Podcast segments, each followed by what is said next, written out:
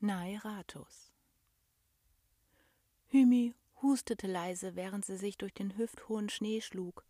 Der Wind fegte über die karge Oberfläche der Eiswüste und blies ihr immer wieder die Kapuze vom Kopf. Ihr schwarzes Haar war bereits klatschnass von dem Schnee, der ihr ins Gesicht peitschte, und sie sah kaum noch etwas. Hätte sie sich doch nicht so sehr mit Timo gestritten. Wieso war sie überhaupt einfach rausgerannt? Hymi hatte nicht einmal auf den Weg geachtet. Nun waren ihre Hose und die Stiefel nass und drohten an ihren Beinen festzufrieren. Diese nahm sie ohnehin nicht mehr wirklich wahr, sondern nur noch den stechenden Schmerz vor Kälte. Lange halte ich das nicht mehr aus. Warum musste es auch anfangen zu schneien? schrie sie frustriert auf. Ihre Lippe zitterte und sie war den Tränen nah. Ich will nach Hause, begann sie leicht zu schluchzen. Verzweiflung keimte in ihr auf und beschwerte ihre Schritte noch mehr. Bald stolperte sie nur noch vorwärts. Sie wusste, wenn sie nicht innerhalb der nächsten paar Minuten in die Wärme kam, wäre es vorbei mit ihr. Eine weitere Windböe erfasste sie und riss sie von den ohnehin unsicheren Füßen. Sie versuchte noch, sich mit den Händen abzufangen, doch der weiche Schnee gab nach und sie stürzte mit dem Gesicht direkt in die Kälte. Hymi versuchte, sich aufzurichten, doch sie war schon zu lange draußen. Ihre Muskeln streikten. Mit letzter Mühe drehte sie sich auf den Rücken und schaute in das tobende Weiß des Himmels, bevor sich ein schwarzer Schleier über ihre Augen legte. Das Geräusch von knackendem Holz und der Geruch von Rauch und Kräutern weckten sie. War sie gefunden worden? Ein Funken Hoffnung keimte in ihr auf. Vielleicht hatte es ja einen Suchtrupp gegeben, der sie gesucht hatte, als sie so lange fort gewesen war. Vielleicht hatte man sie noch rechtzeitig gefunden und sie wachte jetzt in einem der zahlreichen Kaminzimmer der Weihnachtsfabrik auf. Doch als sie die Augen aufschlug, realisierte sie, dass dem nicht so war. Hymi lag nicht auf einem weichen Sofa, in einem holzgetäfelten Wohnzimmer mit einem schweren und weichen Teppich vor dem Backsteinofen.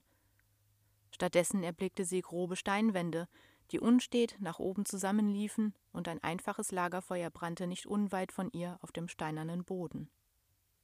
Wo war sie? Und warum lag sie so weich? Als sie erschöpft den Kopf hob, hörte sie eine tiefe Stimme brummen. Das Kind ist wach. Äh, was? stammelte Hymi erschrocken und fiel fast auf den Boden. Sie lag auf dem Bauch eines riesigen, pelzigen Ungetüms. Noch bevor sie fallen könnte, jedoch spürte sie eine große Pranke auf dem Rücken, die sie mit sanftem Druck festhielt. Das Kind darf noch nicht weglaufen, brummte das Ungetüm und blieb seelenruhig auf dem Höhlenboden liegen. Sie ist noch zu kalt. Was? stotterte der junge Wichtel. Sie ist noch zu kalt. Sie muss liegen bleiben, bis sie wieder ganz warm ist. Hymi nickte langsam, ihr Herz pochte ganz schön. Wer bist du? fragte sie nach einer Weile unsicher. Ich bin ich. Hymi lachte leicht und erklärte Nein, ich meine, wie dein Name ist.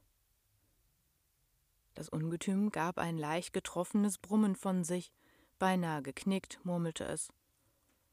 Hm, ich habe keinen Namen. Hat sie einen Namen? Das Wichtelmädchen nickte. Ich heiße Hymi. Warum hast du keinen Namen? Niemand, der mich nennt, antwortete das Wesen traurig. Oh. Dürfte ich dir denn einen Namen geben? fragte sie.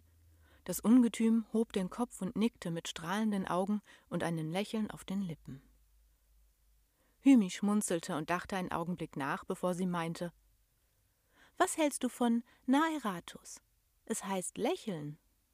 Das Ungetüm gab ein zufriedenes Brummen von sich. Hm, Nairatus klingt schön. Danke, Wichtelmädchen Hymi. Sie lächelte, doch plötzlich begann Nairatus sich zu bewegen. Hymi erschrak und krallte sich instinktiv an dem zottigen Fell fest. Ich bringe Hymi jetzt nach Hause. Hymi wohnt in der Fabrik, ja?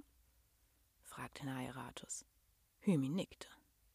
Darf ich dich besuchen? fragte sie schüchtern. Nairatus nickte lächelnd und hob sie vorsichtig auf den Arm. Sein warmes, weiches Fell umschloss sie, so dass sie kaum bemerkte, wie sehr der Nordwind um die beiden herum peitschte. Nach etwa zwanzig Minuten, wie Hymi schätzte, legte sich der Wind plötzlich. Sie waren im Windfang angekommen, der windstillen Stelle vor der Fabrik. Vorsichtig setzte Naeratus das Mädchen ab und sie blickte zu ihm auf. Danke, Naeratus, meinte sie lächelnd. Das mindestens zwei Meter große Ungetüm lächelte fröhlich und nickte. Ich freue mich, Hymi wiederzusehen, sagte es und winkte ihr lächelnd zu, bevor er sich umdrehte und in den Schnee davonstapfte. Hymi blickte ihm nach, ein verträumtes Lächeln auf den Lippen.